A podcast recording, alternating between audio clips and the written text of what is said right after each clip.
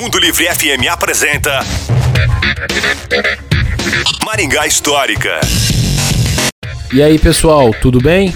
Aqui quem fala é o Miguel Fernando do Maringá Histórica.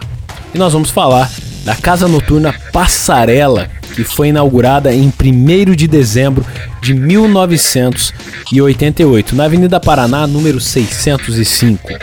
De propriedade de Osmar Casavecchia, Elcio Colombo, Ruberley Ferreira e João Roberto Ritter, o estabelecimento mantinha uma decoração em seu interior com as cores vermelha, preta e cinza.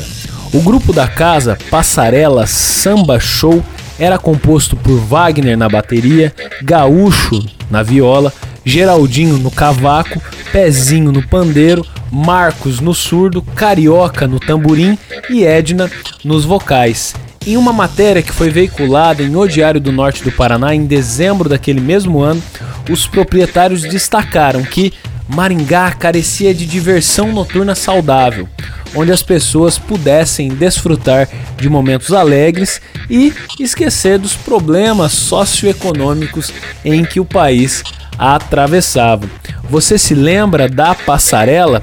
Pois é, se se lembra, nos procure nas redes sociais e deixe um comentário com as suas memórias. É Maringá Histórica.